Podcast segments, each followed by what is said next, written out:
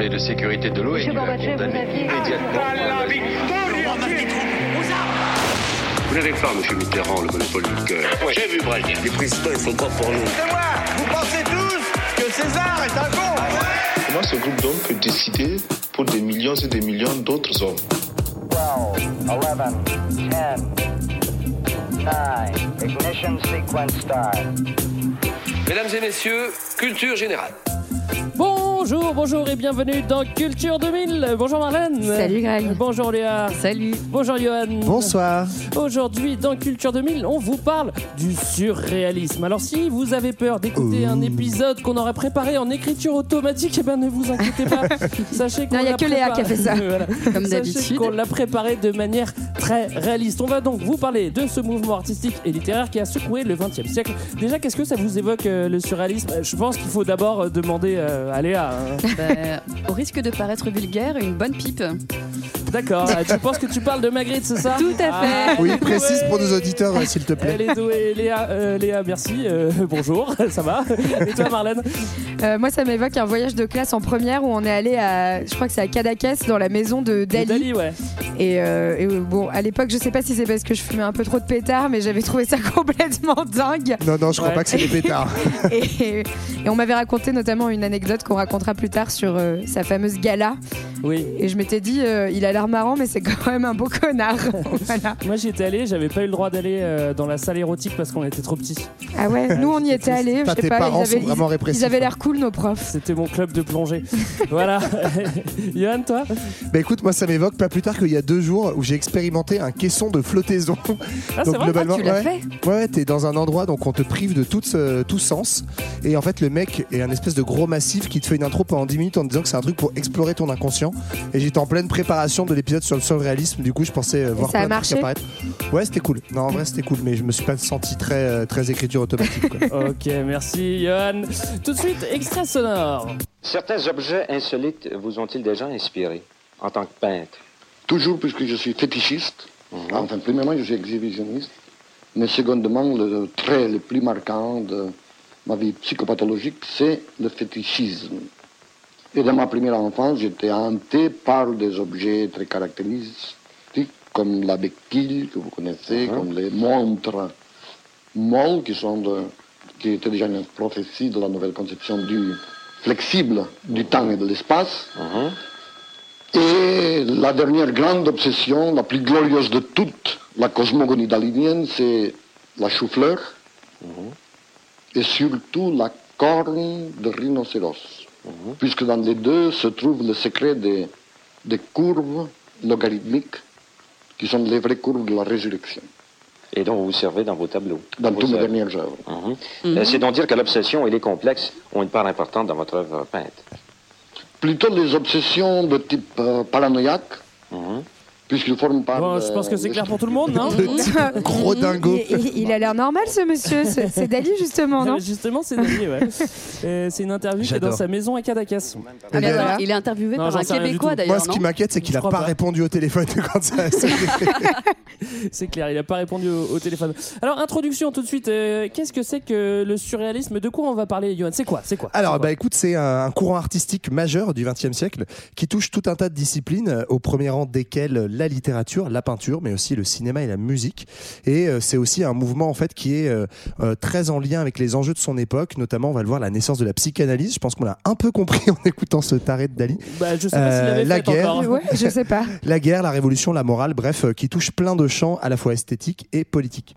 On, est, on va être euh, au début euh, en Europe, hein, en Europe au, au moins en tout cas, ça sera le, le 20e siècle. Est-ce qu'on a des dates un peu plus précises? Ouais, bah en gros, on est vraiment dans l'entre-deux-guerres. Donc, le, le début du mouvement, il naît à la fin de la Première Guerre mondiale. Son âge d'or, on va dire, c'est dans les années 20-30. Et après, il décline tranquillement pendant le XXe siècle, mais il, il, euh, il influe vraiment euh, pratiquement pendant tout le siècle. Alors tout le monde peut être surréaliste, hein, j'ai- l'impression, mais euh, on va quand même avoir des figures importantes. Marlène, ça va être qui les figures importantes du, du surréalisme? Alors, on a euh, en fait quatre grandes figures importantes, appelées les trois mousquetaires, qui sont quatre comme les trois mousquetaires, vous êtes au courant. Pas mal. C'est Voilà. Paul, Va- Paul Valéry qui leur a donné ce, ce nom-là, ouais. Donc, il y a André Breton, Louis Aragon, euh, Soupeau, j'ai oublié son petit Philippe. prénom. Philippe. Philippe Soupeau et Paul Éluard, voilà, donc qui sont euh, connus surtout, euh, je crois que c'était des poètes, hein, surtout, Euh, voilà. Mais après, on a en fait beaucoup de d'écrivains qu'on connaît, Apollinaire notamment, Prévert, et ensuite aussi des peintres, hein, donc Max Ernst, Salvador Dali, Desnos encore pour la poésie, Antonin Artaud qui a été plutôt sur le théâtre, euh, Georges Bataille, Magritte que Léa nous a introduit Ouais, euh, ouais. de manière charmante. Non, C'était bien. Johan Miro, Marcel Duchamp, Picasso, etc. Donc en fait, c'est tout un, euh, enfin, j'ai pas une cosmogonie de Oh là là. Comme le disait Dali. voilà Elle parle bien celle-là De- quand même. hein. D'artistes qui sont tous très connus et qui sont en fait affiliés à ce mouvement qui a touché à beaucoup de choses, quoi. C'est vrai qu'on a tapé la facilité pour l'extrait, on a, on a direct euh, balancé Dali. Euh, Il y a des figures qui sont plus importantes. Breton, ça sera vraiment le pape, on, on l'appellera comme ça. En tout cas, il y a que du bon monde. Et nous, on est parti une heure en compagnie, euh, pour une heure en compagnie des surréalistes, mais aussi de Léa, euh, Marlène, Johan et puis de moi. Et on part directement pour le Grand 1. Changer la vie, les surréalistes foutent le sbeul contre la morale. Le mot est lâché. La morale. Alors moi, Le j'ai- sbeul. Ah j'ai cru. Oui, j'ai cru que c'était ça le mot. Il y a le sbeul euh, qui est lâché aussi. Moi, j'aime bien citer Léo Ferré quand on parle de morale parce qu'il y a une phrase qui, qui disait qui me plaisait beaucoup. Il disait Ce qu'il y a donc comprend dans la morale, c'est que c'est toujours celle des autres. Et ben, ça me plaît pas mal. Et ben, justement, là, si on veut définir le surréalisme, il y a un aspect de refus de la morale euh, dedans. Ouais, bah, fait. c'est c'est refus notamment de toute la morale bourgeoise. On arrive juste après la, la Première Guerre mondiale et il y a cette idée qu'il faut euh, rejeter toutes les valeurs, donc morale et esthétique bourgeoise notamment, et laisser la place euh, à plein d'autres choses un peu nouvelles, le hasard, l'inconscient, etc. Et puis euh, il y a aussi toute l'idée, le rejet en fait de la notion de progrès hein, qui a été euh, mise en avant tout au long du 19e siècle et en fait progrès qui aurait mené euh, du coup au progrès militaire technologique et donc à la Première Guerre mondiale qui fait quand même 19 millions de morts et du coup on a vraiment enfin en fait ce, rejet des valeurs bourgeoises c'est le rejet de la morale, le rejet de la raison aussi qu'on montre finalement comme quelque chose de déraisonnable et, euh, et donc le rejet aussi euh, de, du militarisme et du Ouais. nationalisme qui ont été euh, Parce que, complètement parce que c'est vrai exaltés. on sort de la, de la première guerre, euh, comme tu viens de le dire, ça a traumatisé un paquet de monde hein, quand même. hein. Bah, il y a 19 millions de morts à ce moment-là. Et euh, justement, il y a euh, deux des trois, quatre mousquetaires du surréalisme qui se rencontrent à ce moment-là pendant la Première Guerre mondiale. En notamment camp de le- vacances. en dans un joli camp de vacances. Euh, Louis Aragon et André Breton, ils sont tout jeunes à ce moment-là, ils ont à peine 20 ans. Ils ont été mobilisés à l'hôpital du Val-de-Grâce à Paris, où ils travaillent comme garde-malades auprès des aliénés. Ouais, ils ont dû voir des trucs Mais sympas. ouais, ouais. crois passent leur nuit de garde à se lire des poèmes entourés de, des fous, euh, des gens qui ont des traumatismes crâniens, crâniens et tout. Et notamment un certain Apollinaire, qui d'ailleurs euh, va pas mourir de ça, mais de la grippe espagnole. C'est quand même con. ouais. C'est vrai que ça peut pousser un petit peu euh, à avoir envie de, de légèreté, d'absurdité. C'est vrai, souvent on dit que c'est euh, que euh, le mouvement surréaliste naît avec, euh, enfin entre guillemets, à cause ou grâce de, à, grâce à la Première Guerre, Guerre mondiale. C'est vrai que ça fait un peu euh, comme un comme un électrochoc, mais Ouais. au XXe siècle, il y a aussi beaucoup d'idées. Au début du XXe, il y a aussi beaucoup de nouvelles idées qui arrivent et qui bousculent tout ça en plus. Donc ça fait quand même un espèce de, Bah, de, de secouage total. Ouais, en fait, il y a une effervescence artistique hein, qui, a, en fait, qui a commencé au 19e et là qui en fait au 19e, on a eu une première révolution avec les impressionnistes et là on en a eu un peu une deuxième au début du 20e siècle qui rejette aussi les impressionnistes qui les jugent trop doux finalement Euh, et ça va être des courants comme le fauvisme ou les, le mouvement qu'on appelle Nabi qui sont des mouvements qui exaltent les couleurs, les, les couleurs pures, l'idée de retourner vers quelque chose de vif et en tout cas de séparer euh, le, les, les formes de la couleur, d'aller contre les représentations Oui, et d'aller vers une Mm. libération de, de ce qui est réaliste aussi. Ouais. Et du coup, ça, on va dire que c'est un peu une avant-garde du surréalisme parce que on essaye de sortir justement de du réel, de ce qui, de ce qu'on voit, de d'aller un peu plus loin vers quelque chose d'inconscient et tout ça s'accompagne aussi de, de l'essor de la psychanalyse. Il est- ouais, la- Léa, la- tu veux rajouter quelque chose Non, sur oui, le, t'es- le- juste, non, juste dire qu'en fait, oui, tout ça, c'était euh, de, de la peinture euh, majoritairement, en fait. On Ouais. est sur de la peinture et un peu de sculpture. Voilà pour euh, le fauvisme, le nabi notamment. et Marx, ouais. ça sera pour toi, hein, t'inquiète pas, je te, le- Oh, je te je voulais réservé. parler hein. cubisme, mais ok, je veux qu'on parle de Marx. Non, mais vas-y. Non, mais effectivement, enfin, la, euh, Marlène a bien parlé des avant-gardes et au 20e, la première grosse rupture, mais genre vraiment radicale, c'est le cubisme où en fait, bah, c'est autour de Picasso, notamment que euh, on déstructure complètement les formes et Georges Braque, ouais, on déstructure les formes et on s'inspire aussi de ce qu'on appelait à l'époque l'art nègre, hein, c'était l'expression employée, c'est-à-dire en fait des arts primitifs, en se rendant compte que ah bizarre, il n'y a pas que en Occident qu'on a fait de l'art. Donc voilà, on est, on, à la fois on explose un petit peu les références et on crée un, tout un nouveau patchwork qui, va vraiment beaucoup inspirer les surréalistes en- avec euh, cette recherche de casser les codes de la société occidentale bourgeoise. Et puis tu l'as dit, les deux grandes ruptures intellectuelles qui sont parties artistique, c'est Marx sur la pensée de la société, donc le début du marxisme, de la pensée socialiste. Et puis, au niveau de l'individu, c'est la pensée de Freud et de la psychanalyse, Mhm. avec cette introduction en disant que euh, l'individu ne se réduit pas à la raison, à ce qu'il pense de manière consciente, mais il y a tout un arrière-fond euh, psychanalytique autour de la psyché, l'inconscient, etc. Et c'est vraiment ça que vont chercher à aller explorer les, les surréalistes. On a donc les quatre piliers, là on vient de les citer, hein, les quatre piliers du surréalisme, on les répète. Alors, psychanalyse, euh, révolution, c'est ça Ouais. Antimilitarisme, Ouais. et moi j'aurais même ajouté antinationalisme. Ouais. Voilà. Et puis euh, l'idée de culture, en fait, Ouais. hein, de, voilà, de développer un mouvement artistique. Alors, on a donc, pardon, excusez-moi, on était à la manif cet après-midi, j'ai Ne- pris un peu de gaz. ne meurs pas, Greg, ne meurs pas. On a donc, Ça y est, depuis, tu sais, euh, Macron n'est plus au pouvoir Ah et oui, c'est c'est le, monde est beau et surréaliste. Ah, quelle manif Ah, ça balance, ça balance. On a donc un, un contexte qui amène un changement de pensée. Maintenant, il faut des manos, des, des rencontres, des regroupements. On peut déjà citer quelques gus qui ont laissé leur nom dans le mouvement. Et puis juste après, on va parler d'Ada. On a cité quelques noms avant. Euh, évidemment, euh, on a parlé de Breton. hein. Ça sera lui qui sera euh, vraiment au centre du mouvement. Bah, Breton, ouais, il est au cœur. Euh, Léa parlait de la rencontre entre Breton et Aragon chez les chez les Zinzins. Et il y a une autre rencontre qui est déterminante. Donc on est juste après la guerre là cette fois en 1919 entre Breton et Soupeau, donc qui est un peu moins connu aujourd'hui. On a moins retenu son œuvre, mais c'est un poète qui compte beaucoup parce que c'est vraiment cette rencontre, c'est un genre de coup de foudre artistique entre les deux où ils se reconnaissent totalement dans à la fois cette horreur de la guerre et cette envie de faire péter la morale Mm. Ouais. et l'idée en fait que la révolution elle doit être totale. C'est pas une révolution culturelle et artistique comme le disaient les, les cubistes etc avant. Si c'est aussi une, une révolution politique et morale. Ouais. Et c'est cette rencontre à eux deux avec le mélange avec ensuite Aragon et euh, et, euh, Et aussi Éluard dans la pensée, qui va hein. être au départ. Ouais, Ouais. bien sûr. Justement, de faire de l'absurde, de faire de l'art qui, est- qui, qui casse vraiment euh, euh, avec tout ce qui a été fait avant dans, dans, dans, dans les choses qui sont très représentatives. Faire un truc qui est complètement barchot, c'est aussi un effort intellectuel qui est très très grand. Dire, bah en fait, voilà, moi je fais un truc qui n'a rien à voir et je le soutiens, euh, je le soutiens. Léa. Et oui, je voulais juste rajouter que c'est intéressant parce que ces trois personnes-là que tu as citées, euh, Soupeau, Aragon et, et Breton, euh, qui sont contre la morale bourgeoise, ils viennent de familles bourgeoises. Enfin, par exemple, Soupeau, il est de la- dans la même famille que Renaud. Enfin, c'est Renaud, légendaire. le chanteur Avec mes chansons, ça c'est bien la le mec, le mec des bagnoles. et, euh, et voilà, donc il y a aussi toute une remise en cause de, de, de la famille, des parents, etc. euh, Bah oui, en plus ils ont 20 piges. euh, Mais et, et comme dit Greg, en fait, veux dire qu'ils font leur crise d'ado Elle va Oui, durer longtemps. Après la guerre, ouais. longtemps.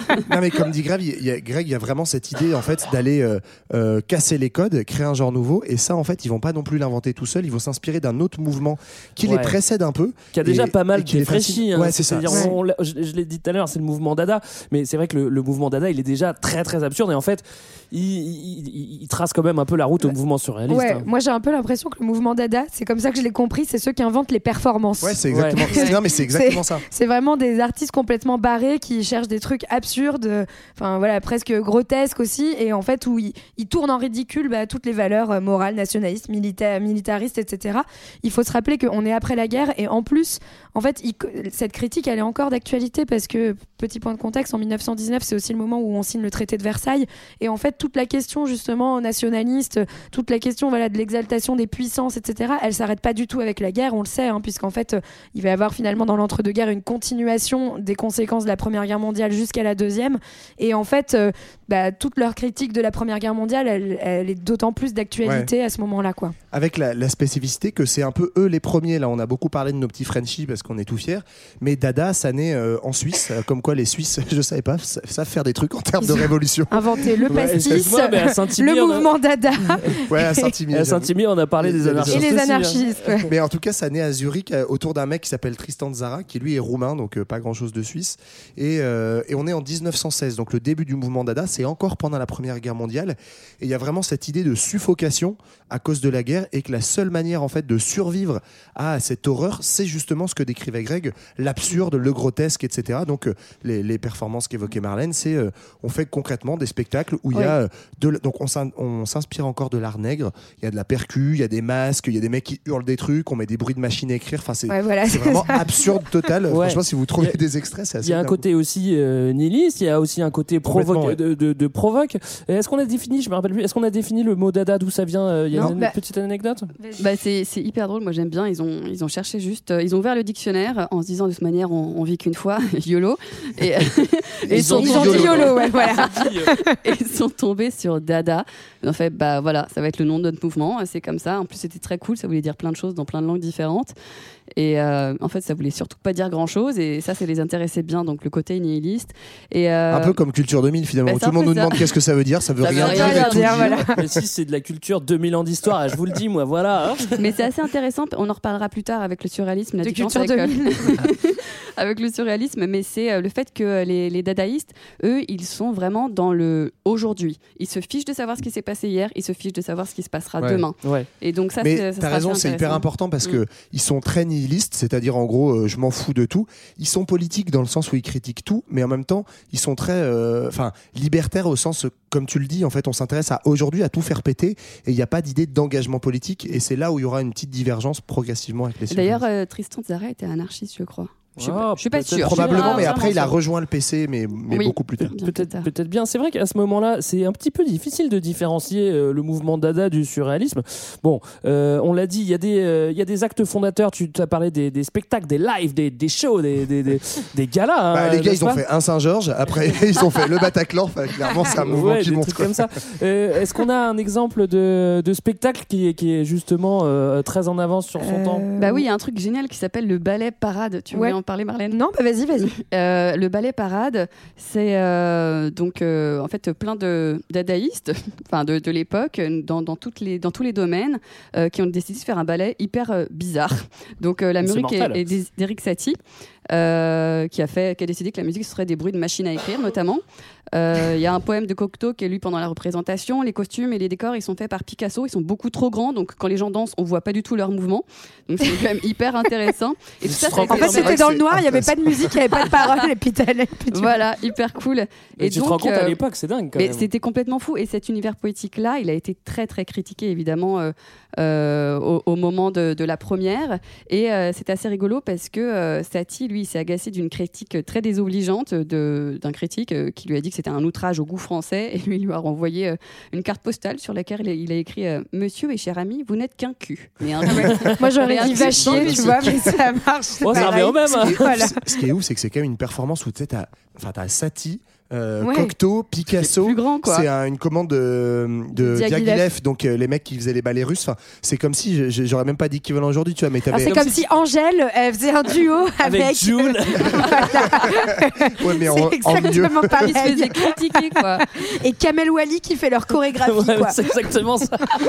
Quand c'est trop en avance sur mon temps. C'est trop en avance sur mon temps, je suis pas sûr de pouvoir le, le supporter. En tout cas, c'est ce spectacle, euh, pardon, qui est à l'origine du terme surréaliste, parce qu'au Ouais. départ, c'est une expression donc qu'utilise Apollinaire, qui est copain avec tous ces gens-là. Il assiste au spectacle et il dira lui que c'est un des- une des seules critiques positives, parce que tout le monde est outré par ce spectacle à Paris. Et lui dit c'était vraiment un spectacle surréaliste. Et après, en fait, les mecs vont s'approprier euh, l'expression de de- Mm. d'Apollinaire pour définir le mouvement. Mais à l'époque, le, le terme n'existait pas encore. Du coup, Apollinaire, en voyant ça, et ça va le secouer un peu, il va faire bah moi aussi je veux faire un show, moi aussi je veux Ouais, faire un et live. alors là, lui, il fait un show, mais qui a l'air génial. génial. Donc, qui s'appelle Les Mamelles de Tirésias. Donc, je vous raconte l'histoire. En gros, donc Thérèse, l'héroïne, brave Thérèse. Rien à voir avec le- la troupe du Splendide. hein. Oui, c'est ça, voilà. Elle, elle fait un pull trop moche pour Noël. Elle refuse donc la soumission euh, à son mari. Elle se, du coup, le seul moyen de refuser sa soumission à cette époque-là, quand même, hein, c'est de devenir un homme, de partir à la guerre, hein, ce qui est assez euh, marrant. Ouais, c'est la merde Euh, à cette époque-là quand Ouais, même. voilà. Pendant que son mari, du coup, devient une femme et décide de faire des enfants toute seule. Donc, il a fait un bébé toute seule. Attends, pendant que elle est Et partie Jean-Jacques faire la Goldman a fait la musique de ce spectacle. Mais attends, et ce qui est ouf, c'est que dans l'histoire, Apollinaire, il va pas loin, il fait pas un seul bébé, il fait 40 000, 50 bébés en un jour. Toute bébé. Grosse productivité. Ouais. En tout cas, c'est assez, non, mais c'est assez marrant parce que c'est assez, enfin, c'est révolutionnaire. Donc, ça a une thématique évidemment qui est antimilitariste. hein, donc, avec l'idée que voilà, euh, aussi l'émancipation et euh, la virilité, c'est la guerre, et une thématique féministe euh, de, bah, voilà, d'émancipation.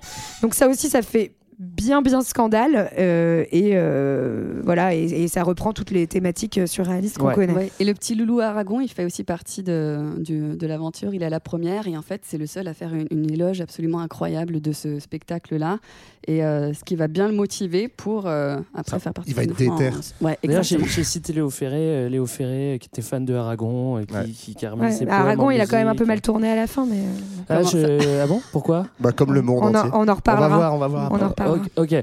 Euh, on- on- J'ai j'ai cité le, le nom tout à l'heure du, du pape. Le pape, le pape, ça sera André Breton. Ouais, il- Et c'est à ce moment-là qu'il va rentrer, euh, rentrer un petit peu dans, dans le game et il va écrire euh, le premier texte surréaliste qui va être. euh, bon, il le met sur la table. Il dit Bon, les gars, en fait, le surréalisme, bam, c'est ça. Ok. C'est ça. C'est de la physique quantique. Du coup, il écrit un livre qui s'appelle Les champs magnétiques en Alors, 1919. Il l'écrit pas tout seul, il l'écrit avec Soupeau, mais c'est effectivement le premier texte surréaliste parce que c'est la première fois qu'ils expérimentent donc ce, qu'on, ce dont Greg parlait tout à l'heure, l'écriture automatique, à savoir que bah, c'est pas vraiment, enfin il n'y a pas de technique précise, mais c'est l'idée c'est d'écrire vraiment au kilomètre, genre tu t'arrêtes pas, tu t'arrêtes pas, et euh, pour laisser s'exprimer l'inconscient derrière la raison. Et donc c'est un texte qu'ils ont écrit très très vite avec beaucoup justement d'absurde, donc c'est lié un peu au spectacle qu'on Mm. a vu avant. Et le but est vraiment de libérer le langage en écrivant comme ça d'une traite. Ce texte va être euh, vraiment enfin révolutionnaire par rapport à ce qui se faisait avant. Il est écrit en 19 et c'est voilà le premier texte sur Est-ce que quelqu'un a déjà fait de l'écriture Bah, c'est exactement ce que j'allais Ouais. demander. Moi, j'en ai fait, Moi toi aussi. aussi. Ouais, Ah, ça en fait, c'était mon autre Mais moi, j'ai mais- j'ai jamais réussi en fait. C'est ça qui est, Franchement, que c'est je trouve trop- fascinant. C'est que- trop Marianne. cool de le t'as dit dans l'intro que tu fumais des bars et quand tu fumes des bars, logiquement, tu peux faire de l'écriture automatique. Bah, je sais pas, j'avais toujours l'impression que c'était un peu fumeux ce truc Non. et qu'en fait j'écrivais des que trucs mais que. Mais que c'était pas du tout Eh mon bah, inconscient. Enfin, en tout cas, moi j'ai jamais réussi. Je vous jure que moi j'ai fait ça à 17 ans en option art plastique et je te et- non non mais et vraiment enfin après je pense que si je le relisais aujourd'hui je trouverais vraiment que c'était de la merde mais il y a vraiment un truc incroyable qui se passe Ouais. en fait où tu fais des associations d'idées tu laisses en fait euh, venir des associations d'idées sans les juger par ta pensée et il se- en vrai il se passe des trucs assez Ouais. incroyables Sauf que toi, t'arrêtais pas. Émilie, Émilie, Émilie, je t'aime, Émilie, je t'aime. Donc en fait, niveau inconscient. j'ai même pas connu d'Emilie Bon, en tout cas, c'est vrai que c'est c'est assez nouveau, euh, c'est même euh, assez barjot pour l'époque. Le but, c'est vraiment de laisser parler euh, l'imaginaire, l'inconscient. Mais on va arriver euh, à un moment un Ah, petit au peu plus meilleur dur, truc.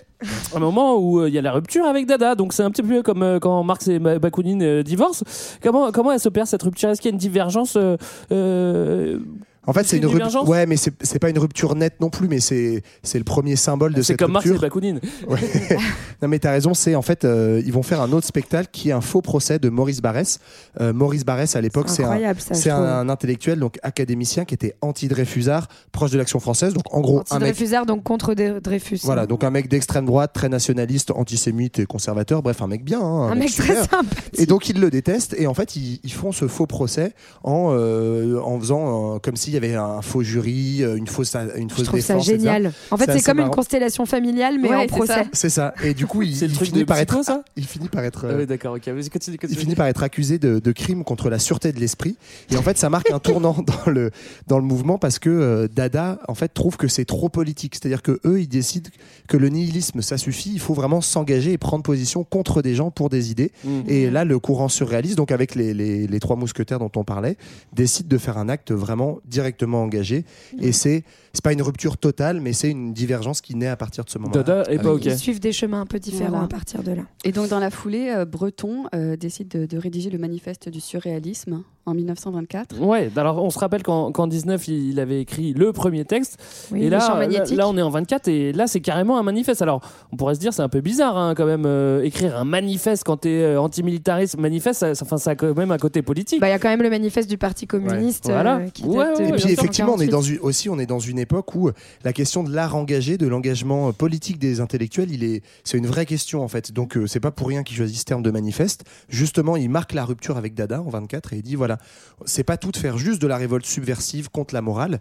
On veut aussi faire un acte d'engagement et donc par le surréalisme, par notre création artistique, on s'engage politiquement.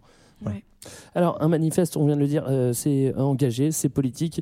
Euh, c'est peut-être un contre-pied hein, aussi. hein. C'est peut-être euh, justement de la provoque de dire tiens, je fais un manifeste alors que je suis surréaliste, euh, toute personne s'y attend. Bon, en tout cas, nous, on part avec notre manifeste en poche pour le grand 2. À part des cadavres exquis, ils foutent quoi les mecs? Cadavre bon exquis, cadavre exquis, ça fait longtemps que j'avais pas entendu ce mot, ça me fait plaisir. Moi, je, je- je me rappelle, on en faisait au collège. Et euh, Ah bah tu vois que t'étais déjà ça- surréaliste. Ouais, aussi. mais ça prouve que le mouvement. Émilie, Ouais. bah, ça prouve que le mouvement a été bien récupéré quand même. Moi, j'avais jamais compris pourquoi. J'ai jamais compris pourquoi l'école, à l'école, euh, on, nous faisait faire des cadavres exquis. Je, trouvais- je trouvais ça hyper absurde.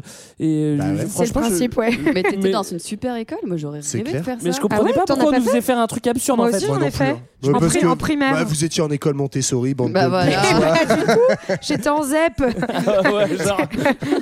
Bah, à la primaire, oui. Ouais, ouais, ouais. Non mais moi je comprenais pas pourquoi l'école nous faisait faire un truc absurde. Ça pouvait pas être logique que l'école nous fasse faire un. Mais j'adorais. Hein. Bon, enfin, je comprenais pas bien quand même. bon, plus sérieusement. Je crois que c'est le but. Euh, le début du 20e, c'est pas juste la, la période des, des euh, des, des cadavres exquis, c'est aussi le, le début de la psychanalyse. Et ça, Ouais. euh, nos amis, eh ben, ils vont pas laisser passer la psychanalyse, ils vont, euh, ils vont l'intégrer. euh, enfin, en tout cas, ils vont être influencés par, euh, par ce mouvement aussi. Ouais, tout à fait. Ben, en fait, la, la psychanalyse qui, qui, donc, euh, qui est initiée par, par Freud et, et Jung. hein. Et euh, l'idée, c'est en fait, euh, donc c'est l'idée que le ré... en fait, ce qu'on connaît, notre maîtrise du réel, ne se limite pas à ce qu'on conscientise, d'accord, et que en fait, on a une part consciente de nous, une part inconsciente, et donc ce qu'on appelle le surmoi, qui est le moyen de contrôle de, de nos émotions pour nous adapter au monde. En tout cas, eux, ils se disent que justement, bah, il n'y a pas que le monde conscient. Donc, en gros, euh, ce qu'on voit, il y a aussi l'inconscient, c'est-à-dire les rêves, l'imaginaire, Ouais. euh, des choses qu'on ne voit pas. Et en fait, ils vont essayer d'aller explorer cet inconscient euh, en s'inspirant de, de la psychanalyse et des écrits de Freud. Et Ouais, du coup, c'est c'est assez pratique pour eux, euh, cette, cette psychanalyse, parce qu'en fait, ça rejoint vachement leurs intuitions littéraires, mais ça donne un peu une- un genre de théorie scientifique. Enfin, c'est pas vraiment scientifique, mais en tout cas, ça des choses qui pressentaient d'un point de vue artistique, Mm. à savoir qu'effectivement, la raison, la rationalité, la morale n'épuisent pas le réel, et que donc, il faut aller chercher par des techniques comment euh, faire parler euh, toute cette partie de nous euh, qui Ouais. vit la nuit, la qui vit, euh, euh, qu'on refoule, qu'on n'ose pas dire devant les autres, etc. Mais c'est important, mais c'est important aussi de le, de le théoriser parce que tout le monde peut ressentir ça euh, en soi. Mais quand tu mets les mots dessus, tu te dis, ah bah en fait, c'est normal d'aller chercher Ouais, ces c'est pas mal. D'ailleurs, je voulais dire un truc, Émilie, Émilie, Émilie, Émilie. Parce qu'on va, retom- on va reparler un je vais petit peu. commencer à croire que c'était ton obsession. Ah non, non, je connaissais pas pas celle de Johan. Mais ce qui est intéressant aussi, pardon, non, je, Non, voulais pas te couper dans l'Émilie, mais euh, ce qui est intéressant aussi, c'est que pour la première fois avec Freud, et c'est ce que les surréalistes vont penser et, et mettre en œuvre après, euh, on part du principe que ce qui n'est pas conscient n'est pas forcément égal à folie. Et, euh, et en fait, euh, ça, ça réhabilite la folie comme moyen créatif Ouais. et, euh, et non plus comme euh, bah, le, Comme- le, genre- le reste du genre humain euh, qui n'est finalement pas si humain. Ouais. Et donc ça, ça fait rentrer tout le monde dans le genre humain. Voilà. Et remettre un peu aussi de, de- de folie volontaire, en fait, d'accepter le Oui. fait d'être un petit peu euh, loufoque. euh, voilà. Voilà. Euh, écriture automatique, on en a parlé avec Émilie, on peut en rajouter un petit mot Non, non, on a, des, on a déjà dit c'est une des techniques de manifestation de l'inconscient. Et puis il y en a- il y, en a d'autres après, dont Ouais. Le ce- cadavre exquis. le cadavre exquis. Alors, qu'est-ce que c'est le cadavre exquis? Ouais, euh, bah, attends, attendez, euh, vas-y, vas-y. Mais on en a parlé déjà du cadavre exquis. Bah, on n'a a pas dit expliqué vraiment. pas dit. Moi, on j'en a ai dit qu'on le faisait à l'école, Bah mais c'est ouais. tout. Moi, j'en avais jamais fait à l'école, alors j'ai dû aller chercher sur internet ce que ça voulait dire. Ah ouais, pas de cool. Voilà. Alors, vas-y. Le cadavre exquis, c'est un jeu d'écriture collective où en fait chaque personne écrit à son tour une partie de la phrase en cachant la partie précédente. Ouais. On plie, voilà. Donc par exemple, le premier va écrire euh, là, on va plier ça. Le deuxième va écrire un mot qui lui vient dans la tête. La guitare, pipe etc. est Oh. Voilà. sûr, Voilà. J'étais Voilà. sûr qu'on allait reparler de la pipe de Vous voulez qu'on en fasse un? Vas-y, Euh, donne un mot. Émilie? Là, on peut pas plier, ça marche pas. Et, euh, on va s'arrêter. Ouais, on va Et s'arrêter. alors, l'anecdote, pourquoi est-ce que ça s'appelle cadavre exquis Bah parce qu'effectivement, la première fois que euh, cette petite équipée sauvage a fait un cadavre exquis, qui s'appelait pas encore comme ça, la première phrase que ça a donné, c'est euh, le, cadavre exquis, le cadavre exquis boira le vin nouveau. Mais alors moi je me suis dit ils ont triché parce que franchement Oui, pour oui. que ça tombe sur boira et que ça soit vraiment un truc de à Bien boire sûr. après, je me suis dit putain c'est trop non, euh, parce c'est qu'en trop fait, des tricheurs. non, parce qu'en fait, normalement, tu vois que le nom d'avant, mais tu vois pas le reste. ah tu vois, d'accord. un- je crois, hein, tu vois un mot précédemment, mais tu vois pas Parce les que mots moi je pensais que tu voyais rien, du coup je me suis dit euh, comment ils ont fait pas. Et pour, pour que ça tombe si bien. Et pour que ça marche, il faut quand même que le seul truc, ils, ils font pas tout péter non plus. Tu es obligé de respecter la syntaxe, Oui. à savoir, euh, je crois, c'est sujet, adjectif, verbe, COD, adjectif. Quoi. Et en fait, en faisant ça, ça donne. euh, C'est intéressant parce que ça laisse parler l'inconscient, mais c'est aussi collectif. Et ça, dans ce mouvement, c'est vachement important parce Ouais. que ça dit quelque chose de leur conception de la création. Quoi. Alors, on- j'ai pas grand chose à dire dessus, mais j'imagine aussi que euh, il y a le mouvement Spirit qui naît avec euh, Alan Kardec à ce moment-là. Ça a dû en influencer certains parce que c'est, euh, on parle euh, aux esprits, etc., etc.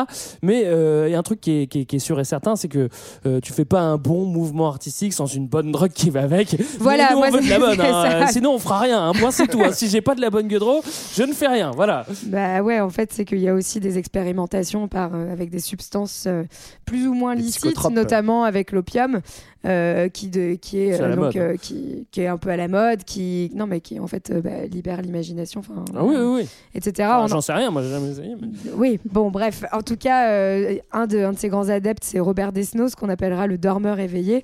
En tout cas, c'est Le mec, il devait pas créer grand En chose. même temps, attends, le mec, excuse-moi, mais il est euh, donc il prenait du l'opium tout le temps. Et je sais pas si t'as déjà vu la gueule de Desnos. Ah non, Mais j'ai en fait, vu. il a naturellement des, Des espèces cernes. de poches de cernes de ouf. Donc avec Naturellement, à 3 grammes d'héroïne. Non, non, mais je te jure, en fait, depuis des tu vois des photos de lui jeune, il a vraiment des poches violettes sous les yeux. Donc avec de l'opium, Ah, mais- forcément, il avait pas une gueule d'éveillé, éveillé. quoi. Contrairement à ses petits copains surréalistes, c'est le seul qui n'était pas bourgeois et qui a eu une enfance très difficile. Ah, bon, bah on lui pardonne alors.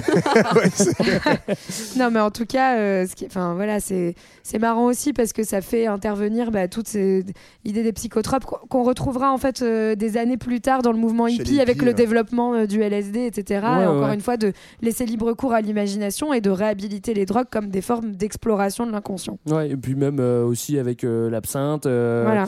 avec, Ils en euh, prenaient aussi. hein. Oui, oui, ils en avec prenaient la- aussi. avec l'absinthe qu'ils prenaient et d'ailleurs il faut on, a- on l'a pas trop dit mais en fait ils étaient aussi très inspirés de Rimbaud euh, qui est une source d'inspiration des surréalistes et euh, Rimbaud enfin bref euh, grand amateur d'absinthe aussi Ah, Voilà.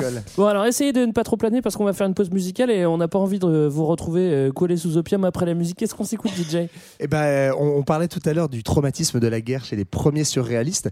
Et ben, évidemment, c'est sans doute Aragon qui en parle le mieux. hein. Lui qui fut envoyé, Léa le disait, comme brancardier au front. Lui qui, au service des aliénés de l'hôpital, se bouchait les oreilles hein, avec son ami breton en hurlant des poèmes pour couvrir les Oh là là. des hommes rendus fous par les horreurs de la guerre, c'est vrai. hein. Et du coup, voilà qui nous livre un, un poème à transpercer les cœurs, hein, je crois qu'on peut le dire tout simplement, magnifiquement chanté par Catherine Sauvage.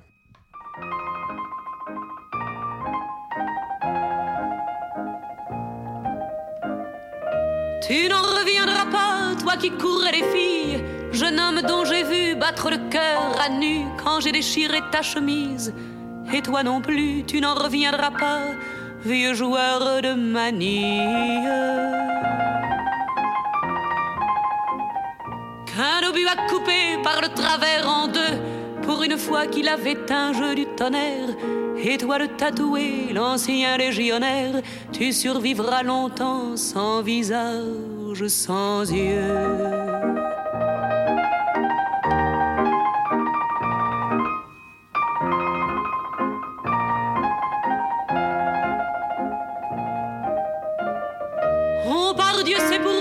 Ça tient du mauvais rêve. On glissera le long de la ligne de feu. Quelque part ça commence à n'être plus du jeu.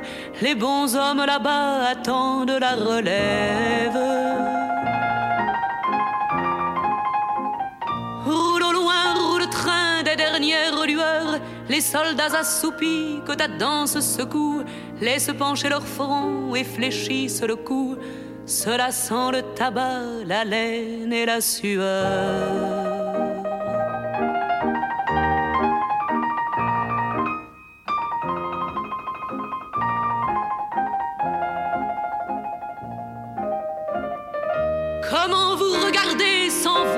destinées, fiancés de la terre et promis des douleurs La veilleuse vous fait de la couleur des pleurs, vous bougez vaguement vos jambes condamnées. Déjà la pierre pense où votre nom s'inscrit. Déjà vous n'êtes plus qu'un mot d'or sur nos places. Déjà le souvenir de vos amours s'efface. Déjà vous n'êtes plus que pour avoir péri. Vous écoutez toujours Culture de et on vous parle du surréalisme. Dans la première partie, on a compris qu'un paquet de monos, euh, manos traumatisés par la première guerre, avait envie de penser différemment, de laisser parler l'inconscient. L'imaginaire s'opposait à la morale. Think different, aurait dit Steve Jobs. Eh oui, think out, out, Out of the box, ouais. Aurait dit un d'HEC.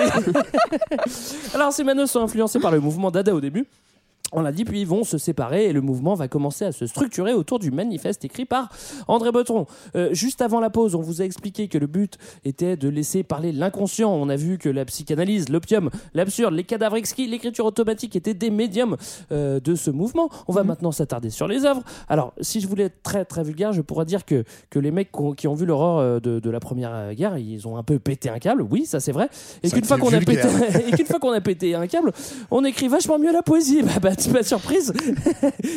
voilà. Et puis de toute façon, si tu dis que t'es surréaliste, tu peux écrire n'importe quoi. Oui, c'est voilà. un peu comme l'art contemporain, quoi. Tout le monde se dit, ah, c'est super. Mais, mais c'est vrai que tout le monde Je fait un petit peu de la poésie.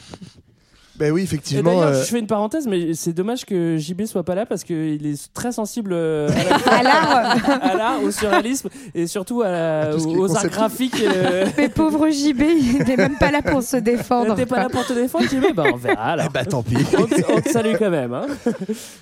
Non, mais Donc, en, poésie, oui. en- poésie, en oui. termes de poésie, bah, effectivement, la, la litté- on parlait de littérature, mais le- les surréalistes privilégient vraiment la poésie au roman. T'as quasiment pas de roman surréaliste parce que pour eux, justement, cet acte libérateur de la pensée, c'est plutôt par la poésie, c'est plus transgressif. Et donc, bah, en gros, ils créent euh, des revues euh, dans lesquelles ils font cette poésie. Il y a la revue Nord-Sud qui est une revue euh, de collaboration entre Dada et les surréalistes. Puis après, c'est littérature et après, c'est la révolution surréaliste. Donc, Voilà, qui oui, dit ça bien plus nom. clair, ouais. On sait de quoi on parle. C'est ça. L'amour fou de Breton, c'est pas, c'est pas un roman, bon, euh, oui, qui a pas de structure, mais c'est pas un roman quand même. et c'est L'amour pas- fou, c'est breton. Ouais. Ah oui, Oui, pardon. tout à oui, fait. Fou, oui, c'est pardon. breton, mais je pense que c'est C'est- un peu j'ai- comme j'ai Nadja. de- confondu, euh, oui. C'est un peu comme Nadja aussi, c'est que c'est des. T'as raison, c'est un peu des romans, mais c'est quand même Des très très essais. Qui veulent poétique. rien dire, euh, ouais. J'aime bien ta définition de la poésie. Non mais c'est marrant parce que l'amour fou je l'ai eu très longtemps chez moi et puis euh, il y a des fois où j'ai essayé de le lire hein, franchement et je disais putain mais c'est mortel c'est mortel par contre je comprends rien j'adore ne rien comprendre Mais il y en, ça, mais ça il y en a qui sont beaucoup plus faciles que d'autres, hein, Oui. pour le coup. Enfin, genre des Éluard et Aragon. Enfin, non, mais enfin, en tout cas, moi, c'est comme ça que je le ressens, mais je suis pas du tout une spécialiste. Mais je trouve que tu ressens beaucoup moins le côté surréaliste. Ça Ouais. se lit beaucoup plus facilement que Breton, en effet, où c'est Mm. Parfois plus obscur. Mais justement, on peut en citer certains, hein, euh, Ouais. des très obscurs, des, des moins, mais euh, dans les premiers textes, donc je parle pas du Aragon pluvieux, mais on a Libertinage d'Aragon, parce Mm. que l'amour et le désir sont vraiment aussi très présents, notamment au début, dans cette un peu envie de libération dans une société très morale.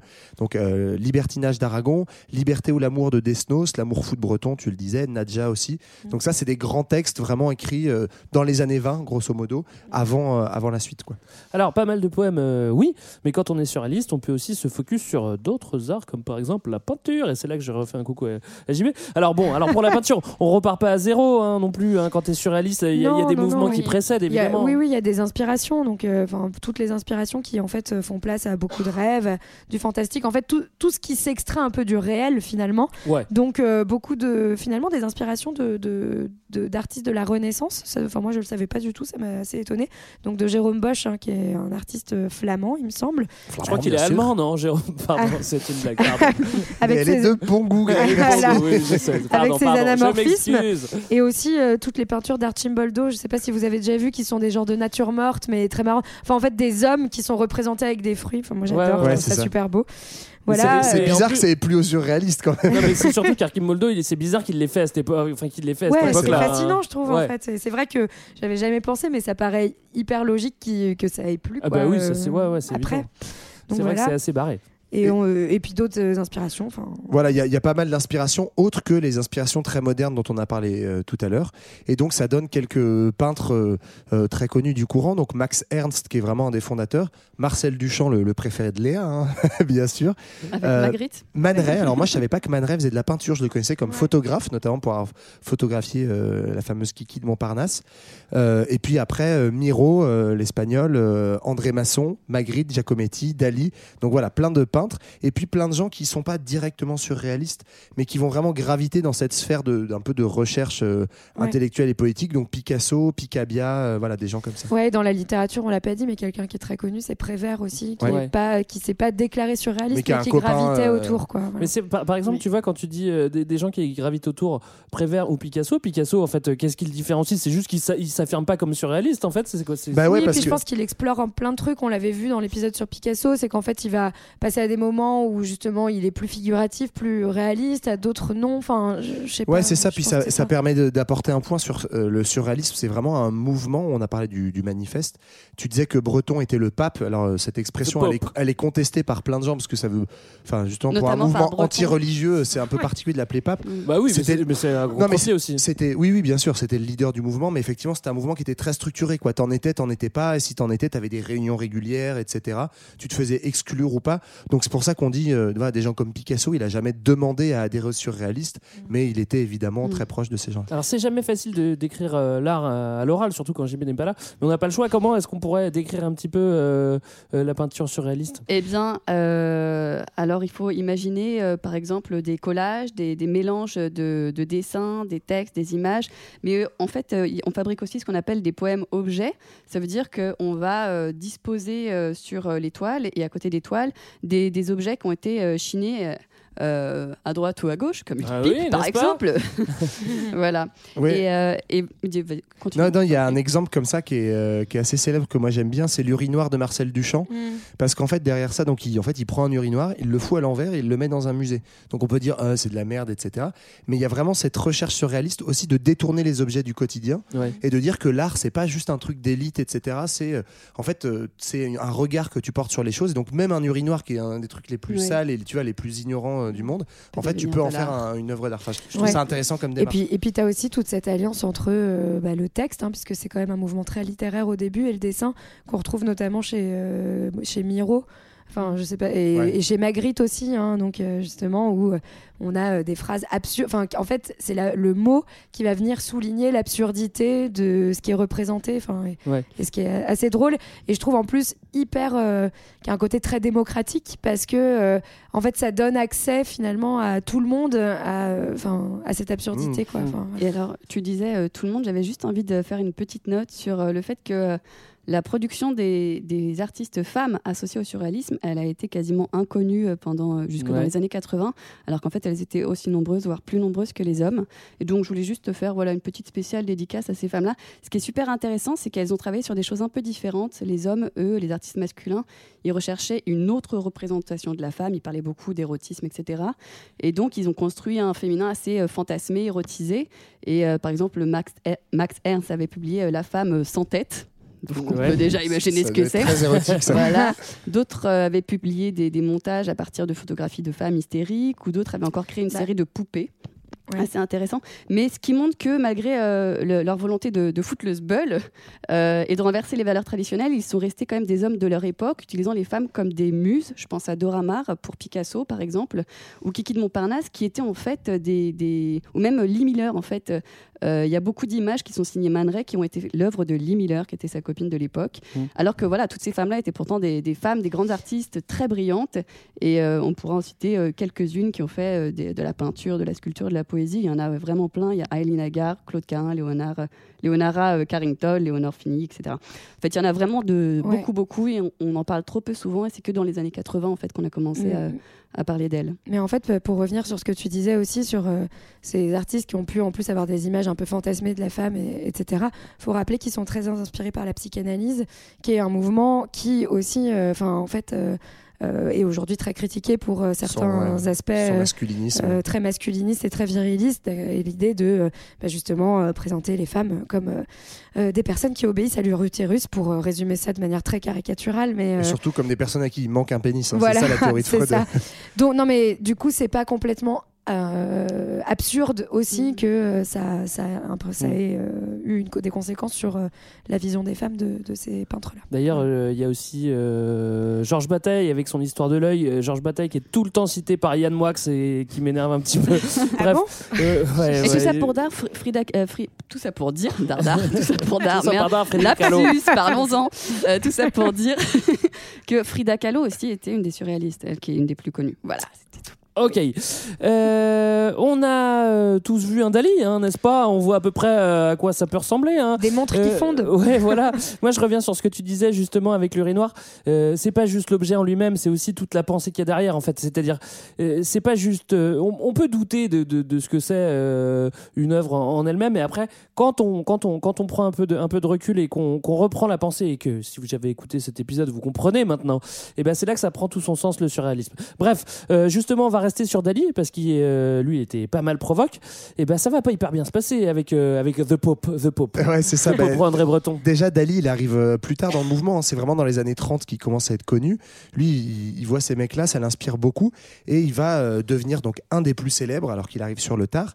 Il va développer notamment une technique qu'il appelle lui-même la paranoïa critique. Donc ça, donne bien. vachement envie. Mais, mais c'est assez drôle. En fait, il te décrit, il te dit, bah, globalement, en fait, je me foutais devant une toile blanche. Et puis j'attendais. j'attendais, j'attendais. Et en fait, au bout d'un moment, il devient taré. En fait, il a des hallucinations visuelles. Bah Et en fait, il couche ses Il- Il hallucinations. prenait rien pour avoir des hallucinations devant Ouais, des toiles blanches que parce que Peut-être, mais ça franchement- paraît dingue. Bah, en fait, Bah je sais oui. pas, au bout d'un moment, tu pètes un câble, tu Bah une En fait, en fait, il se faisait des expériences carcérales, mais tout Oui, seul. non, mais quoi. ça. Mais, non, mais c'est exactement ça. Et donc la paranoïa critique, il le, il le théorise comme une nouvelle manière de faire euh, des associations d'idées qui naissent de ton inconscient, des interprétations délirantes, etc., qu'il faut objectiver sur la toile. Et donc il fait ça, c'est euh, les montres qui fondent, enfin plein de choses que vous avez peut-être déjà vues et euh, qui le rendent extrêmement célèbre. Et il va même l'adapter au cinéma. Il va faire des collaborations avec Ouais. Louise Buñuel euh, autour d'un chien andalou, Ouais, etc. qui est génial. Hein. Voilà, qui, est- qui est, qui est assez taré. Il fait, il fait la même technique. Et en gros, en gros, il raconte leurs rêves. euh, Mais c'est Ah, vrai que c'est assez oui. angoissant hein, d'ailleurs. hein, les, je trouve souvent les, Bah, je les- pense que les tableaux de Ouais, Dali. être hein. dans la tête de Dali quand il rêve, ça doit pas être hyper fun. Mais d'ailleurs, j'avais oublié, mais c'est lui qui a travaillé avec Walt Disney au départ et qui a fait Ah euh, oui tous les dessins animés euh, fantasmagoriques du début de Disney. Ouais. Ah bon Qui Tout à t'a fait. Dali Ah, genre Fantasia Ouais, et tout ça Ouais, tout à fait. Ah bon Ah, Tout. Des fait. trucs bien flippants, c'est bien ce que je dis. Puis après, ils se sont dit, bon, ça va pas plaire aux gosses, ça, tu te mets de côté. Moi, je vous conseille de regarder Un chien andalou. C'est pas très long, ça dure un quart d'heure. On comprend, Ah on ouais. comprend euh, plein plein de choses. Et d'ailleurs, euh, pour la petite anecdote, Buñuel, euh, je, je sais pas si vous voyez qui c'est, son, son petit-fils, c'est Diego Buñuel qui faisait une émission de voyage qui s'appelle Les Nouveaux Explorateurs sur euh, sur Canal et qui est aujourd'hui directeur du documentaire de Netflix, le Ah ouais petit-fils de Ah ouais Buñuel. Ah, c'est drôle, hein Ouais, c'est drôle, ouais. c'est intéressant. Mais pour boucler la boucle de ce que tu disais, euh, Greg, effectivement, ils finissent par se prendre la tête avec Breton parce que Breton, il a quand même eu un gros ego et c'est un peu le chef. Et Dali donc- aussi. hein. Et ah oui, et Dali a un maxi ego. En fait, il est même En fait, il y a deux mecs qui ont des gros égos et qui C'est sont ça. tous les deux jobards. C'est Donc, marrant, ça arrive jamais ça dans la vie. Donc bizarrement, combat de coq, combat de coq et euh, Dali finit par se faire euh, virer. Juste une petite anecdote pour euh, comprendre le côté euh, mégalo et fou de Dali. En fait, Gala dont tu parlais tout à l'heure, c'était la copine de, c'était la femme même de, de Éluard, Paul Éluard. C'est ça, ouais. Et en fait, il va la piquer à Éluard euh, pendant un week-end en fait. En Et- allant à Cadaquès. Élu- Éluard- et Gala viennent à Alors, Cadaqués. Ah, regarde ma belle maison. Alors peut-être que c'est Gala qui a décidé de changer de mec. Non mais t'as tout à fait raison, mais comment est-ce, à quel moment est-ce qu'elle a décidé Oui, ça, c'est que drôle. toi tu changerais pour un mec qui se rase les aisselles avec son rasoir gilette en faisant exprès de se couper, horrible. après s'enduit le corps de son propre sang, se fout une rose entre les dents, s'enduit de colle de poisson sur le corps pour C'est puer génial. et lui déclare sa flamme. Et là genre la meuf a dit ouais, c'est toi que je veux. Banco, je reste. Et donc là le petit Bah Polo ouais. Éluard il est rentré tout seul à Paname et il- du coup ils se sont maqués ensemble. Moi je reste, attends, mais c'est tellement génial. Enfin, qui est capable de faire ça? En fait, tu vois, il faut avoir l'esprit avancé pour faire ça. C'est pas. C'est le pas... faire ce soir Avoir à la l'esprit maison. avancé. Je Oui, c'est pas Franchement, si on te fait un truc comme ça ça. demain, je suis pas sûre que tu dises ah, tu as vraiment l'esprit avancé. Ça dépend si tu me le fais à 8h du mat avant d'aller au boulot, si tu me le fais le samedi soir. À 4 heures, bah ouais, c'est bizarre. ouais, c'est ça la différence. Alors on commence à avoir un aperçu de, de ce qu'est le surréalisme. On voit les formes qu'il prend. On comprend la démarche intellectuelle. On a compris la démarche intellectuelle, hein. la démarche Oui, artistique oui, oui, aussi. oui, oui, oui, oui. Maintenant, c'est l'heure du grand 3 et on va parler un petit peu plus de politique. Transformer le monde, le surréalisme et la révolution. Alors si on parle de politique, on parle d'objectif. Ça veut dire que le mouvement a un but. Alors euh, euh, pourtant c'est pas c'est pas ce qu'on dit au début. On, on se dit pas que c'est un mouvement politique. On se dit que c'est un mouvement qui s'oppose à tout et qui se veut singulièrement euh, différent. Alors comment est-ce qu'on se retrouve à avoir de la politique dans le mouvement Bah, euh, surréaliste? En fait, il y en avait depuis le début, mais c'est juste que là, on va arriver à un moment où on va le formaliser. C'est aussi, on s'inscrit dans un contexte particulier, encore une fois. Le, ça va être, je crois, au début, dans les années 30, en fait, que ça se formalise. Parce que, bah voilà, on est au moment de la montée des fascismes, etc. Et donc, il y a l'idée qu'il faut intervenir. L'antifascisme, en fait, devient l'objectif. Ouais. Et ça va imprégner les mouvements. Du coup, on se donne des objectifs clairs, qui est donc toujours la libération du langage, dont on a parlé depuis tout à l'heure, avec les différentes techniques euh, qui permettent de s'extraire de la raison. Mais on ajoute à ça les- des objectifs de réelle critique sociale et de projets égalitaristes, notamment de démocratisation de l'art. Voilà. Ce qui est, ouais, ce qui à l'époque est très nouveau. Et euh, les, les deux un peu mots d'ordre, moi que j'aime beaucoup, euh, vraiment, euh, c'est pour ça que j'aimerais, j'aurais bien aimé être surréaliste. En fait, eux, ils associent deux hein. idées. Ils associent Rimbaud qui disait changer la vie, donc changer la Et vie moi, je pensais quotidienne, que c'était un, un slogan du PS dans Ouais, les mais- années 80. Oui, aussi, mais ils l'ont piqué à Rimbaud. Ils, ont évidemment, oublié de le dire. Donc, changer la vie, l'idée de Rimbaud, et transformer le monde, l'idée de Marx. Et en fait, eux, ils disent, bah, il faut associer les deux. C'est, il faut faire une révolution à la fois culturelle, poétique, artistique, du quotidien, et une révolution politique. Quoi. Alors, classe. au début, tout ça n'est euh, appliqué euh, qu'à leur art, euh, à leur style de vie, de pensée, mais au fur et à mesure, ça va s'ancrer dans le mouvement pour devenir de, de, de plus en plus concret, et, euh, et notamment avec l'engagement euh, vraiment euh, auprès, auprès euh, des partis. Bah, ouais. Oui, on l'a dit tout à l'heure, en fait, que Dada était plutôt euh, libertaire, etc. Eux, ils ont un peu envie de, se, de, de- de partir de cette idée-là et euh, de, ils sont plutôt attirés par le Parti communiste, par le PC. Ouais. Voilà. euh, et Bah, en, fait- 20 en 1920, c'est enfin, c'est c'est quand même. euh, 1920. 1920. On est C'est un peu la mode, On peut oui. comprendre, quoi. Bah oui, le, le PC est créé au Congrès de Tours de, de 1920 et, euh, il prône des valeurs que les surréalistes défendent, à savoir l'internationalisme, l'anticolonialisme aussi, très cher à André Breton, et surtout l'antimilitarisme. Et, euh, il se trouve que le Parti communiste, à ce moment-là, c'est le parti euh, anti, euh, anti-guerre, antimilitariste. Ouais, donc euh, c'est pas pour rien. En fait, ça pourrait paraître bizarre parce que quand on regarde euh, un peu les écrits surréalistes ou quand on les écoute parler, c'est ça paraît plutôt être des anards. Mais effectivement, en fait, à partir du moment où ils veulent se traduire en politique, à l'époque, euh, l'organisation politique qui monte, qui paraît être celle capable de faire barrage au fascisme, qui paraît être celle capable de faire barrage à la guerre, c'est le Parti 50, communiste. ouais, voilà. Et du coup, ils vont euh, finir par avaler pas mal de couleuvres, mais ils vont décider de rejoindre ce, ce, ce courant-là. Ouais, et puis le Parti communiste, c'est quand même celui qui représente la grande révolution du XXe siècle. On est au début des années 20, hein, qui est la révolution russe. Ouais. Et du coup, bah, ça a un impact. Pas moi qui l'ai dit. Ah, ouais, c'est pas normal. tu détends sur nous, et pour le meilleur. Oui, c'est ça. c'est Pour le meilleur. Merci, Johan. Non mais ils- sont ok avec le PC, les valeurs sont cool, c'est nouveau, c'est frais, c'est comme eux quoi. Euh, ils balisent un petit peu à la fois d'être c'est frais, à la fois d'être récupéré, manipulé, euh, en gros, euh, en gros engagé quoi. Mais bon, euh, finalement, euh, ils adhèrent, euh, ils adhèrent euh, vraiment au PC euh, et euh, le mouvement adhère en 1927. Ouais. Alors évidemment l'adhésion elle plaît pas à tout le monde et on peut le comprendre, il y en a certains qui se barrent et ça, ça, ça crée un peu le bazar hein, cette adhésion au PC. Ouais, bah il y en a qui s'en vont. Ça va être notamment Soupeau, donc qui est un des premiers fondateurs du surréalisme, et Antonin Artaud, qu'on retrouvera Il un plus nom tard, euh, navigateur. qui, est, qui est en fait euh, un des fondateurs du théâtre euh, dans les années 50, qui est le théâtre démocratique justement. C'est lui qui va développer le théâtre de Chaillot, qu'on connaît aujourd'hui, qui est un théâtre oui. en gradin. Et donc l'idée, c'est que justement le théâtre devienne démocratique, et ça vient, ça va avec tout ce qu'on disait juste avant, de dire que l'art euh, désormais doit être accessible à tous. Voilà, donc cœur cœur Antonin Artaud, qui lui par contre n'est pas tout à fait d'accord avec cette affiliation politique. Ouais. Et, et en plus de ça, euh, ils veulent être influents en plus dans le Ouais. parti. C'est-à-dire qu'ils ils veulent que le surréalisme soit intégré à la ligne culturelle du parti. Ils veulent qu'on voit, ils veulent que justement cette nouvelle pensée, pensée s'intègre à cette nouvelle pensée politique et que ça en fasse, ça, ça, ça fasse, ça fasse cœur et qu'on voit les œuvres et qu'on comprenne que c'est quelque chose de nouveau comme le Parti communiste. Ouais, ça c'est c'est intéressant. C'est des historiens assez récents qui ont montré ça. On, on a évoqué beaucoup l'image entre guillemets des victimes, tu vois, du de la stalinisation progressive, etc. Ce qui est vrai. Mais au départ, c'est vraiment eux qui vont aller dragouiller le PC en se disant, on veut en fait définir la ligne intellectuelle et culturelle du parti. Et en fait, on veut rentrer dans le parti pour euh, gagner ça contre d'autres courants euh, intellectuels. Et puis, euh, donc eux ont cette envie-là. Et puis les, communistes les acceptent parce que il- c'est bien utile, hein, c'est des gens quand même qui ont une certaine renommée, une certaine aura, mais ils s'en méfient aussi parce qu'ils les voient un peu comme des hurluberlus et des, des sortes d'anarchos, euh, je sais pas quoi.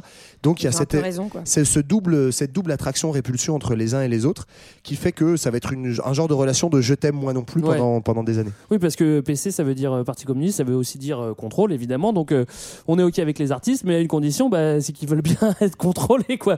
Donc, Ouais, on après, est en c'est parce qu'il y a 1930. aussi le tournant stalinien. Ouais.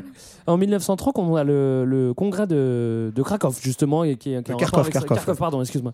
Pourtant c'est chez toi ça, Greg. Oui, oui, tout à fait. Non, bah, c'est à côté, hein, c'est pas tout de suite. Bah, euh, En tout cas, ouais, ce congrès, c'est un congrès dans le- organisé par le Parti communiste de l'Union soviétique, hein, qui, en fait, il faut bien se rendre compte, au début, on, on a au début du XXe siècle plein de partis communistes qui commencent à se créer partout, et petit à petit, le Parti communiste de l'URSS va commencer à truster, en fait, tous les partis, Ouais, et à comprendre. donner une ligne à suivre. C'est vraiment le tournant stalinien aussi qui s'opère à ce moment-là.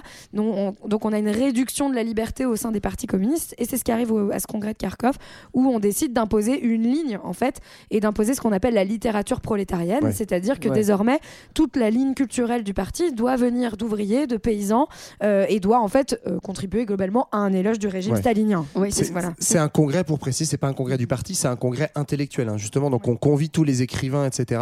C'est surtout une manière, effectivement, comme tu le disais, de compter ses petits et de voir voilà, qui est vraiment dans la ligne stalinienne ou pas.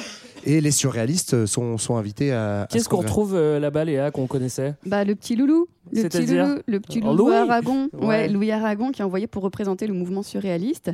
Et, euh, et en fait, là-bas, les, les surréalistes sont taxés euh, d'anarchisme, notamment par les staliniens. Ils Ouais. vont pas très bien Bah, s'entendre. Il n'y a pas trop les anards, on l'a déjà Bah, vu. ouais, ouais. Voilà. Et, euh, et puis Aragon, bah, lui, c'est un mec assez paradoxal. euh, donc, euh, il va prêter allégeance au PC. euh, il va dire c'est sympa. Sur la tout Bible ça. Ah non, pardon. C'est un peu ça. hein, Voilà, en disant euh, sorry, sorry. euh, en fait, euh, les surréalistes, nous, on s'est, on s'est un peu trompé en soutenant Freud à un moment euh, ou en, en soutenant Trotsky. Donc, évidemment, euh, quand il va revenir en France, il y a André Breton qui va lui dire Hé, toi, viens là. Il est Oh, pas content, Breton. Tu reviens là. Tu reviens. Deuxième, bataille de Voilà. d'ego là, on arrive. Il va lui mettre une deuxième. belle soufflante euh, euh, à son retour. Et euh, mais c'est assez rigolo. Moi, je l'aime bien quand même ce petit loulou, même s'il a des idées assez- bizarres. Mais il a tout changé euh, dans sa vie, c'est-à-dire que il a commencé en étant avec des femmes, etc. Puis sur la fin de sa vie, il s'est dit en fait non, je préfère les hommes. Il a commencé. Je crois qu'il les a Voilà. toujours bien aimés, mais qu'il l'assumait pas trop. Peut-être, il y a un petit peu de ça et tout. Oui, mais c'est Staline qui lui a dit vas-y, t'inquiète pas, ça pose pas de Ouais, ouais, problème. c'est clair. Je crois que les homos en, URSS, ça se passait très Ouais, bien. ouais. T'inquiète pas, tu iras au fin fond de la Mais cigarette. effectivement, euh, il va du coup vraiment embrasser le stalinisme euh, et il va devenir un représentant du stalinisme en France. Enfin, c'est quand Ouais. même assez étonnant pour un mec qui était euh, qui a commencé chez les zinzins. Et Ouais, et avant de devenir gaulliste 20 ans plus tard. quoi. Ouais, c'est ça. Et du coup, c'est là où va se faire la rupture, donc dans les années 30, où en 32, il va être carrément expulsé du mouvement par Ouais. Aragon, mais aussi par les autres. Ils vont écrire un texte qui s'appelle Paillasse, où vraiment ils le, ils le jettent aux ordures, quoi. Et euh, voilà. Jeté Donc, on a, on a les, les deux extrêmes en fait entre Breton qui vraiment refuse cette, allé- cette allégeance au stalinisme, de l'autre côté Aragon qui l'embrasse complètement, et entre les deux, bah, une grande partie du mouvement qui va vaciller, qui va hésiter, notamment Paul Éluard dont, euh, dont parlait Marlène, qui euh, lui va effectivement décider de dire que bah, le stalinisme c'est euh, c'est pas la même révolution que ce que nous on veut les surréalistes. Ouais. Nous ce qu'on veut c'est ce qu'on disait tout à l'heure, transformer le monde et changer la vie. Les deux sont indissociables et donc euh, pas de stalinisation. euh, voilà. Et d'ailleurs, c'est de cette époque-là que euh, date euh, l'appellation de pape du surréalisme pour André Breton, parce que Ah ouais. c'est le moment où il va euh, justement écrire un. Il va commencer à se brouiller un petit peu avec tout le monde et euh, il va faire un deuxième manifeste, un deuxième manifeste, pardon, du surréalisme. Et euh, dans la foulée, c'est- c'est c'est les anciens là qui vont qui vont se moquer de lui en disant bah fais semblant que t'es un peu le pape du surréalisme. Toi. Ouais. Voilà. Bah, faut dire qu'il l'a S'autoproclame, appelé, quoi. il l'a appelé Vatican II. Bon, c'était pas très, c'était pas très mal de sa part non plus. Vatican moins un. Euh, on arrive dans les années 30 qui vont forcément rimer avec montée du fascisme, mais également euh, euh, internationalisation du, du mouvement. Ouais, c'est paradoxal parce que c'est à la fois le, mom- le moment où le mouvement explose à l'international, tu l'as dit, dans plein de pays, on va pas tous les citer, hein, mais en Europe, au Japon, aux États-Unis, etc.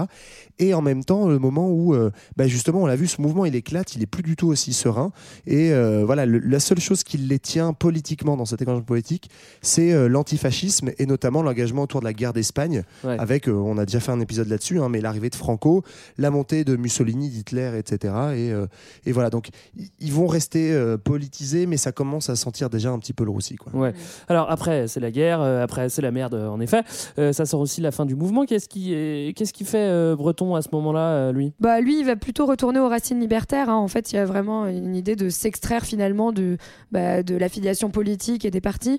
Et puis, en fait, il y a aussi, ça s'explique par le contexte, il y a moins d'urgence aussi à s'affilier dans un engagement politique très très très clair, Ouais. puisque il y a plus, euh, il y a, il y a plus le fascisme euh, et que c'est le début des Trente Glorieuses. Donc euh, voilà, on arrive dans une période plus souple, plus Ouais. finalement euh, moins contestataire Ouais, aussi en et fait du aussi- mouvement. Et puis aussi, il y a beaucoup de gens qui en sont revenus du communisme. En fait, après la Seconde Guerre mondiale, on se rend bien compte de ce qu'est la réalité du stalinisme sur le terrain. Et donc, euh, Et Aragon, on- lui, il en revient ou pas? Non, pas trop, non. Ah ouais? Non, je Bah, connais pas assez, il va, il va en revenir euh, après parce qu'il va finir par être ministre de la Culture de Charles de Gaulle. Ça devient un genre de dandy complètement dingue qui se balade avec ses cannes et des, des costumes pas possibles.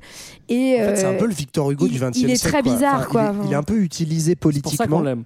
Non, mais c'est vraiment Mm. genre l'intellectuel qui est porté en avant parce qu'il a été aussi, on n'a pas parlé de pendant la guerre, mais il est résistant pendant la guerre. Ouais. Donc, en fait, il a une aura énorme. Il a été, euh, en fait, de tous les combats un peu qu'on comptait dans le siècle.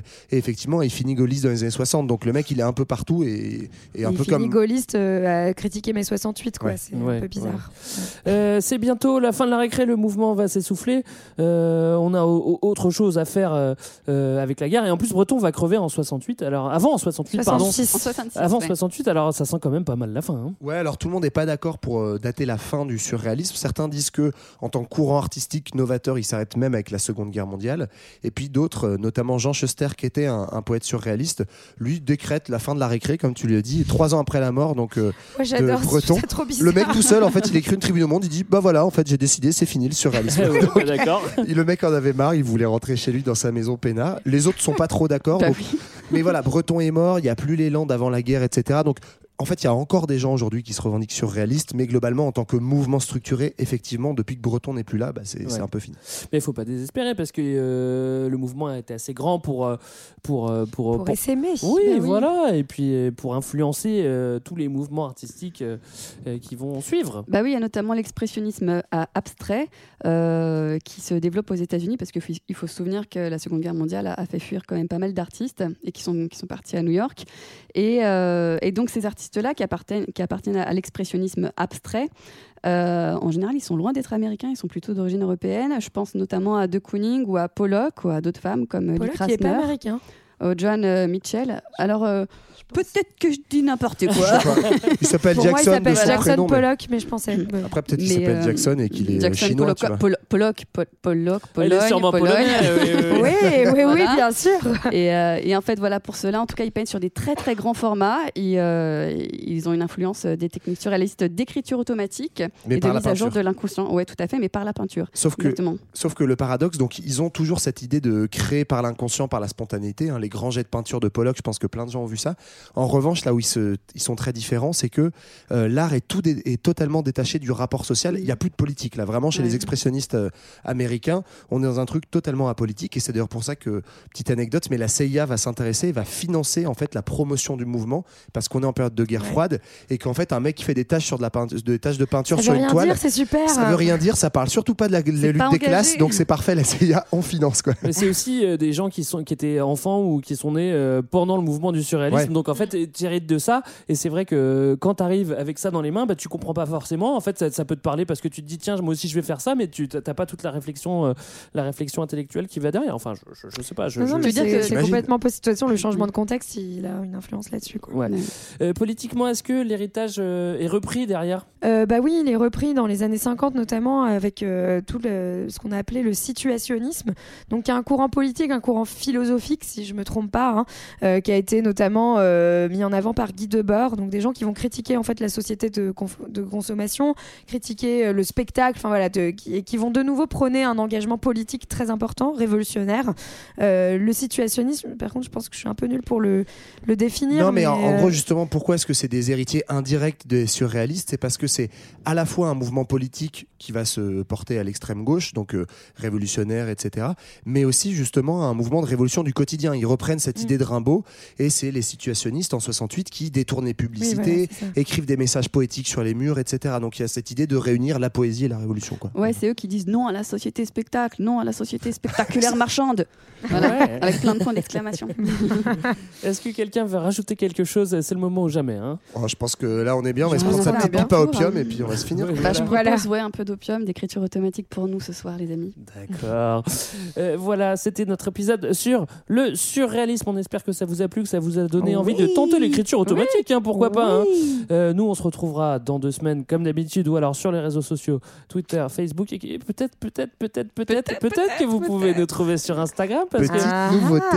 ouais, on a, on a Morgane qui, qui nous a, qui nous a Rejoint. euh, Rejoint. Et on qui est trop nous aide là-dessus. Vous avez vu la différence, c'est vachement mieux hein, quand même. Bah, bah, depuis qu'il y a Morgane, vous êtes des Bah ouais, millions à nous voilà. suivre. on la remercie, on lui fait des gros cœurs cœurs avec les doigts. Voilà, d'ici là, partagez, partagez l'envie, l'envie, l'envie d'avoir envie. Et nous, on se quitte en musique, Johan. Je suis hyper content que tu finisses l'épisode surréaliste par une citation de Johnny. Je le fais tout le temps. hein. Et oui, bah maintenant qu'on a écouté bien sagement hein, pendant une heure, ça va être à vous de jouer, les amis auditeurs. Vous réunissez tous vos petits copains, vous choisissez une bonne petite boutanche, vous sortez vos papiers, vos stylos et vous vous laissez guider par le grand Serge Gainsbourg. C'est le cadavre exquis. Ouais, salut Bye bye. Salut tout le monde Ciao, ciao.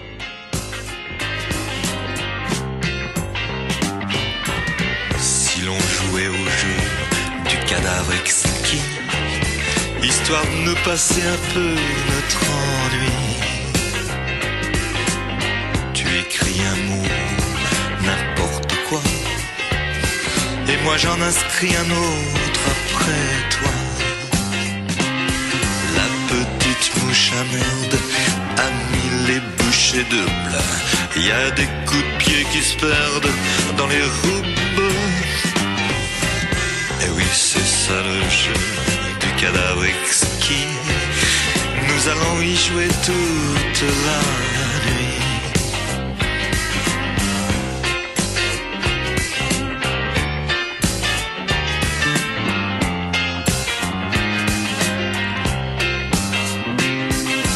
Emmanuel aime les caresses buccales et Manuel remue un peu des fesses, me dit-elle.